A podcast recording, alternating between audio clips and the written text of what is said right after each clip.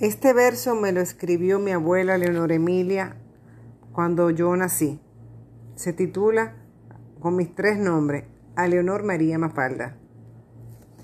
A la linda nietecita que ha llegado tranquilita a formar la trilogía, siendo ella la reinita. Ha llegado y ha colmado los anhelos de su hogar, feliz risueño, y el sentir de sus abuelos en el más dulce de los sueños ha venido con la dicha de tener dos hermanitos, que cual dos buenos soldaditos la cuidarán con amor.